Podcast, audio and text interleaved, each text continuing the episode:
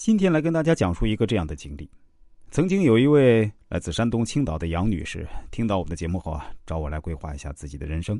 当时她发来自己的相片和出生年月日，说要我给她看看。我当时啊，用易经的方法呢推断了一下，然后就问她：“你家里是不是有阴盛阳衰的迹象？”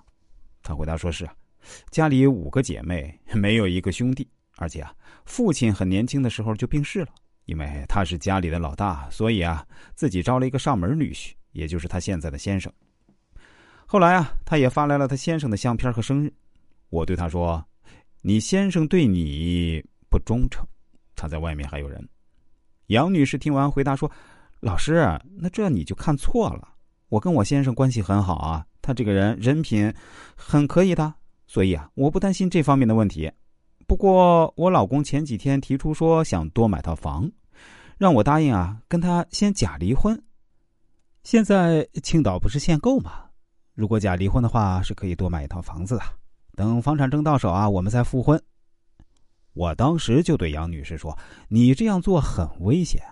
如果你们真的是假离婚，那一定会假戏真做。”杨女士回答说：“我在新闻里啊也看过这方面的报道，但我还是愿意相信我先生啊。”最终，杨女士没听我的建议，跟她先生假离婚。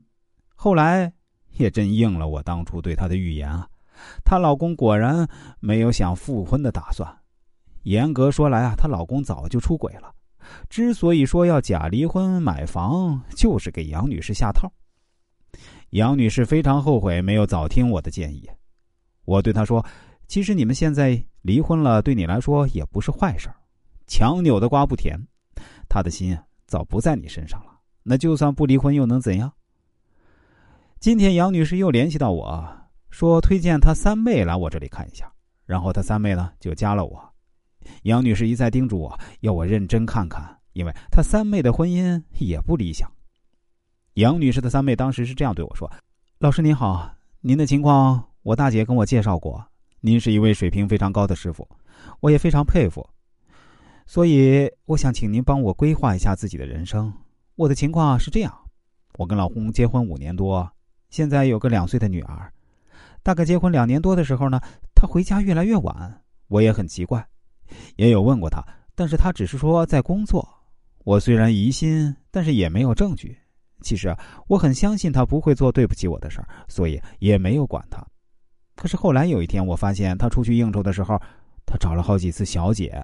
被我抓住了一次，他的解释是应酬，没办法，那只是喝酒唱歌而已，没有其他的。可是听他朋友说，他总是找其中一个小姐，而且还给他送了很多礼物。后来我查他的通话记录啊，他那段时间跟那个小姐联系特别频繁，经常打电话。但是因为我也没证据，而且他找小姐那几次呢，回家后啊还跟我同房了。我去闹了一次，后来他就跟小姐不联系了。本以为以后一切都会变好，但是，我有次回老家，回来之后就发现他出轨了。我也不知道他们到底从什么时候开始的，但是我感觉已经挺长时间了。我实在受不了，就跟他离婚了。他死活不愿意离婚，但是我很坚持，也就真的领了离婚证。可离婚之后，我一直很想他，越来越后悔离婚，就又找了他几次，问他会不会跟那个女的断联。他说会。于是我们又找了个时间复婚了。